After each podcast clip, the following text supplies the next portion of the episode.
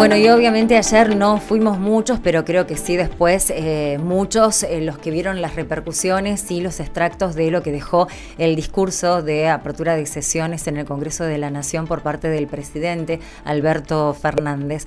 Y eh, bueno, nosotros estábamos con el grupo de WhatsApp haciéndonos ecos de, de las distintas partes. Nos llamó mucho la atención aquellos que solamente estábamos escuchando el discurso y no viendo lo que pasaba en el Congreso, el alboroto que generó el levantamiento de los legisladores del PRO que habían anticipado que iban a dejar el recinto si eh, se hablaba del gobierno anterior, si se culpaba a Macri de la deuda, eh, pero creo que muchos coincidimos con el título del comunicado posterior al, discurso que emitió el senador por Santa Fe Dionisio Escarpín, ¿no? Cómo nos gustaría a todos vivir en el país en el que está Alberto Fernández. Está en contacto con nosotros Dionisio Escarpín. Muy buen día, ¿cómo está? ¿Qué tal? Buenos días, un gusto saludarlo, un placer.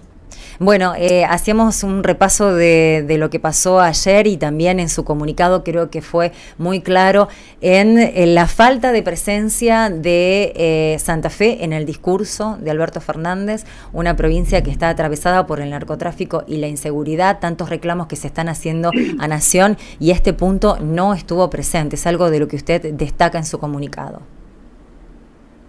Sí, la verdad que, que llamó la atención eh, especialmente en, un tramo del discurso donde habló de que trabajaron y que van a seguir trabajando implacablemente contra el narcotráfico y la inseguridad. Y todos en Santa Fe vemos que, a nivel federal se hace poco y nada respecto a este tema, ¿no? Eh, por eso lo, lo remarcamos, porque digo, ni siquiera desde el punto de vista operativo, que eso es lo que está en manos del Poder Ejecutivo, o de enviar eh, más fuerzas federales o de coordinar mejor las acciones entre las distintas fuerzas federales y las de la provincia para combatir la inseguridad, eh, en, comprar equipamiento para, para que la justicia pueda investigar mejor las cosas, en tantas cosas que pueda hacer un ejecutivo para combatir el, narcotráfico y este presidente no ha hecho nada y bueno, en el discurso dice que han trabajado implacablemente, ¿no? Y después en aquellas cuestiones que tienen que ver con, la reforma de la justicia federal y la reforma que nosotros estamos propiciando Santa Fe y que tan necesaria es, que, un presidente, digo, eh, que, tiene la mayoría de gobernadores a lo largo y a lo ancho de la Argentina, eh, puede concretar, digo, y puede sacar una ley de este tipo. Evidentemente no hay una voluntad para que eso suceda. Y, y si hablamos de la justicia, digo, evidentemente no es algo que le interese demasiado, salvo que sea para, para bien propio, porque por un lado habló de que, que el presidente iba a trabajar para, para tener una justicia independiente, pero terminado eso, critica fuertemente, yo diría hasta irresponsablemente, a los fallos de la Corte Suprema de Justicia. Digo, sí, con los, jueces, con los jueces en el recinto, ¿no? Bueno, si, en un país, digo, democrático, federal, con división de poderes, un presidente en la apertura de sesiones critica de la manera, pero además habló de implicancias, digo, con el poder económico, a los miembros de la Corte, digo, ¿qué nos espera? ¿no? Entonces, digo, evidentemente no le interesa ni la seguridad ni la justicia. Eh, Dionisio, buen día, soy Conicherev, ¿cómo va? Eh, ¿qué tal? ¿Cómo va? Encantado. No, estaba pensando en, en, las, en, la contrariedad del discurso, ¿no? Porque hay un, hay un fragmento en el que llama a la unidad, los convoca a votar leyes, pero hay también como cierto hincapié en profundizar las diferencias. Bueno, eso ha hecho que cierto sector de la oposición se parara y se fuera, eh, el sector del PRO. Digo, eh, no pareció ayer haber ánimo de acuerdo, digamos, es muy difícil así. Bueno, yo lo marqué, digo, lo marqué en varias oportunidades, en las contradicciones. Yo del discurso digo, por un lado, pintó un país que no existe, y por otro lado, se llenó de contradicciones. Y el tema que vos mencionaste es una de las contradicciones más fuertes, porque también hubo, yo no sé si en tres pasajes del discurso, donde convoca a todos los argentinos, a todos los partidos políticos y a las instituciones a trabajar juntos por un país mejor y en 10 tramos del discurso critica a la oposición fuertemente, pasado dos años de gobierno, ya digo, es que recién empieza, que, hace un año que está, digo, pasaron dos años, tiene un gobierno propio, pero el, ataque, el, feroz ataque a la oposición fue permanente a lo largo del discurso. Entonces, digo, es imposible trabajar en conjunto de esa manera. Eh, evidentemente, digo, cuando uno analiza más frío, eh, creo que fue para la tribuna, ¿no? El discurso y, el ataque a la oposición fue para tratar de cerrar filas eh, en un oficialismo, en un frente de todos que tiene una, una grieta dentro de su propio partido y una feroz interna dentro de su propio partido que hace, por ejemplo, que el, Congreso no funcione. Porque si el Congreso no funcionó en extraordinarias es porque el Frente de Todos no tiene capacidad para poder llegar a acuerdos mínimos en determinados temas. ¿no? Sí, sobre todo, eh, bueno, este, este corte que hizo, eh, lamentable para después pedir la aprobación de proyectos que realmente están buenísimos. Eh, la parte, la, última parte del discurso, yo me preguntaba, bueno, bien, ¿quién se la redactó? porque proyectos que se están solicitando desde la oposición desde hace mucho, de avanzada, que tienen que ver con la, con la energía, que tiene que ver con eh, bueno, eh, eh, dijo lo del hidrógeno verde, biocombustibles, biocar, bueno, no me acuerdo ahora, otro de los proyectos que se destaca desde la, desde la oposición desde hace mucho tiempo, bueno, humedales obviamente no estaba en la agenda, ¿no? también haciendo referencia a Malvinas, a la situación en Ucrania, una vez que rompió, después pide ayuda para aprobar todos estos proyectos como robándoselo también a la oposición, ¿no? Sí, yo creo que el, mayor problema que tiene el presidente hoy en día, que más allá de lo que diga o de lo que no diga, eh, la mayoría de, los ciudadanos argentinos y de la clase política no le cree y no le cree que tenga la capacidad para poder llevarlos adelante. ¿no? Si, si no se pueden trabajar en el Congreso algunas cuestiones que son fundamentales y esenciales para, para el país, como el tema del acuerdo con el fondo, que, que, no hay acuerdo ni siquiera dentro del Frente de Todos, o el Consejo de la Magistratura, que no pudieron convocar a sesiones para comenzar a trabajar ese tema que, es tan urgente también. Digo, no creo que, haya posibilidades de llevar adelante un plan de gobierno en dos años de tamaña magnitud, ¿no? Entonces, digo, más allá de la expresión de deseos y de pintar un país, digo, hermoso, un país eh, que crece, que florece, y, de presentar un, plan de gobierno majestuoso, digo, el problema es que no tiene credibilidad. y ¿cómo eh, queda, ¿cómo queda después de este discurso las negociaciones y eh, el pedido de aprobación del acuerdo con el Fondo Monetario en el Congreso? Bueno, yo creo que dos cosas. Primero, tenemos que conocer el acuerdo que todavía no lo conocemos. No, sabemos cuándo va a llegar, porque primero iba a llegar en diciembre, después iba a llegar en enero, después se convocó a extraordinaria para tratarlo en febrero y todavía estamos esperando. Entonces, primero vamos a esperar que llegue y vamos a ver eh, los términos del acuerdo. Segundo, también vamos a esperar que va a ser el frente de todos, porque el, acuerdo con el fondo es un instrumento de gobierno que, debe ser aprobado en primer lugar, digo, por quien gobierna. Y eso es el frente de todos. Para eso el ciudadano argentino le dio el voto al presidente y, al frente de todos para que gobierne, ¿no? Nosotros, como oposición en términos generales, eh, no queremos entorpecer y en todo caso queremos facilitar la aprobación del acuerdo, eso está totalmente claro, pero para, para decir definitivamente o dar una opinión definitiva tenemos que conocerlo, obviamente.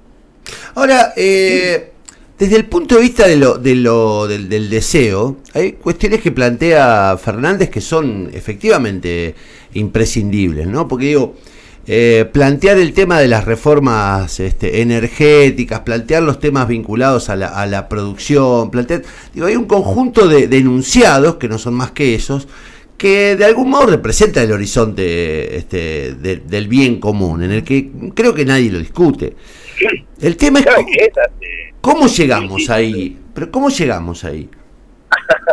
¿Cómo llegamos ahí? Eh, sin un acuerdo con el fondo todavía, sin plata, porque la Argentina es lo que no tiene plata, y para eso hay que resolver algunos problemas que tiene el sector productivo. Digo, el sector productivo tiene, tiene un problema hoy, o el país en todo caso, un problema que exporta poco, que porque exporta poco no puede importar, como no importa muchas empresas no pueden crecer, eh, por el tipo de cambio desdoblado muchas empresas exportadoras están sufriendo, yo le veo un caso de una empresa, de una empresa santafesina, digo, que exporta maquinaria al exterior.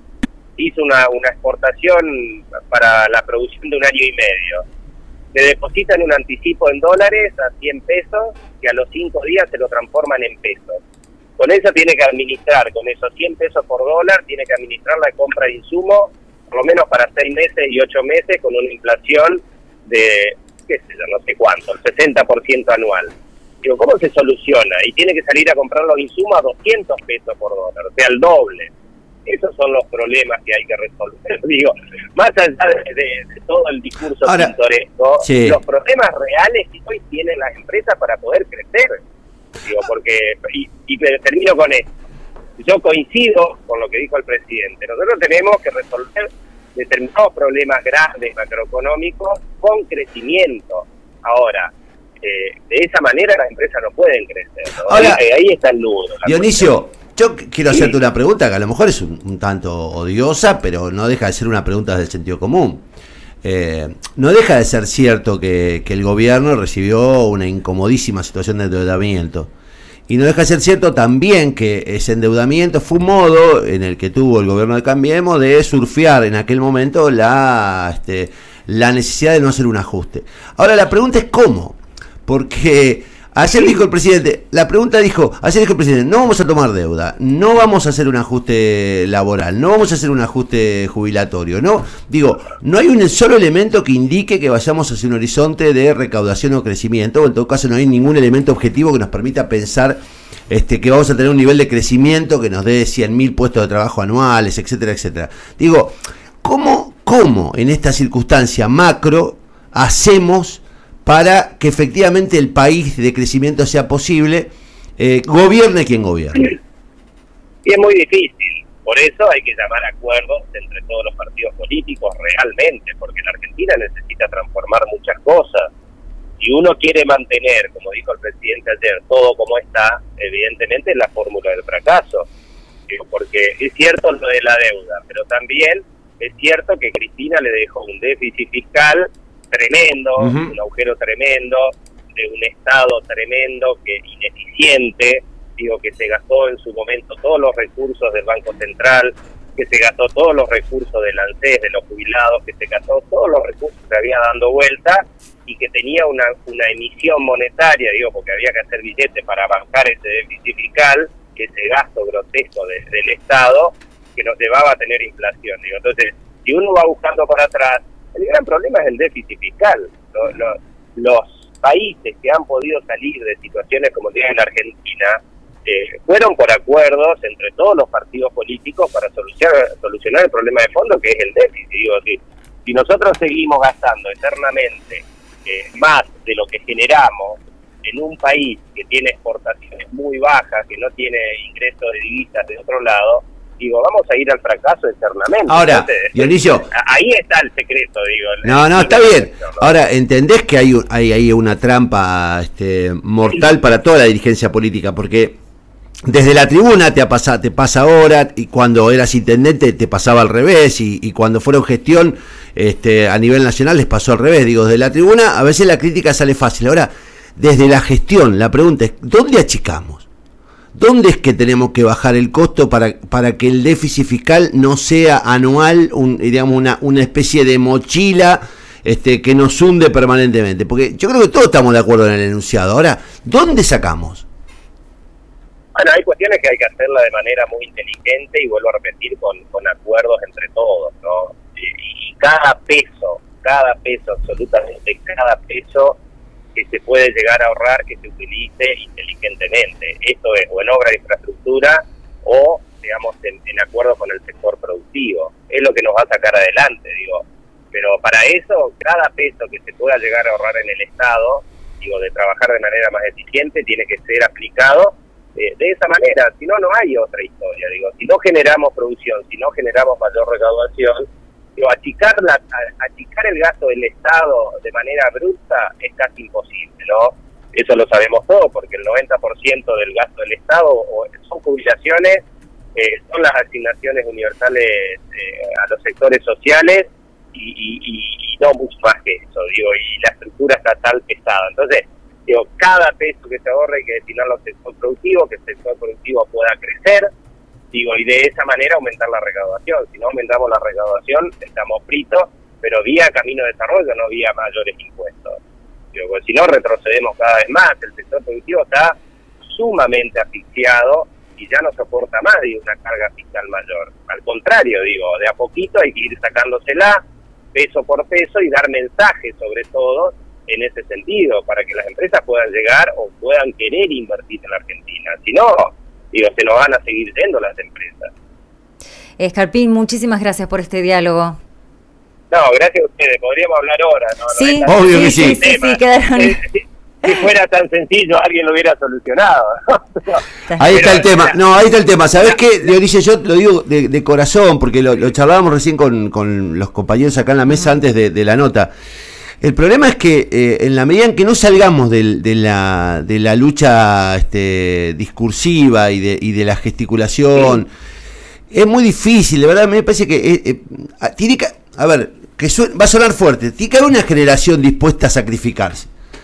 Y, y cuando digo dispuesta a sacrificarse, es dispuesta a sacrificarse políticamente, en tomar todas las decisiones que haya que tomar, de modo tal de, de- de, digamos, de acomodar la cuestión desde lo superestructural y empezar de verdad un modelo. El problema es que acá todos quieren ganar las elecciones que vienen. Y, Sí. y eso es difícil. yo creo que eh, más que una generación dispuesta a, sacri- a sacrificar, tiene que haber una generación dispuesta a consensuar. Claro. Sí. Porque lo, lo, lo que falta en la Argentina es diálogo y consenso. Yo, si, si seguimos en esta grieta de que cada uno que asume toda la culpa la tiene el anterior y cada uno que asume toda la culpa la tiene el anterior, y, y digo, y un discurso como ayer donde eh, se pide la unidad de los argentinos y se ataca permanentemente, eh, tiene que haber una generación dispuesta al diálogo y al consenso, no hay otra. De acuerdo. Dionisio, muchísimas gracias por este diálogo. Gracias a ustedes, hasta cualquier momento. Abrazo.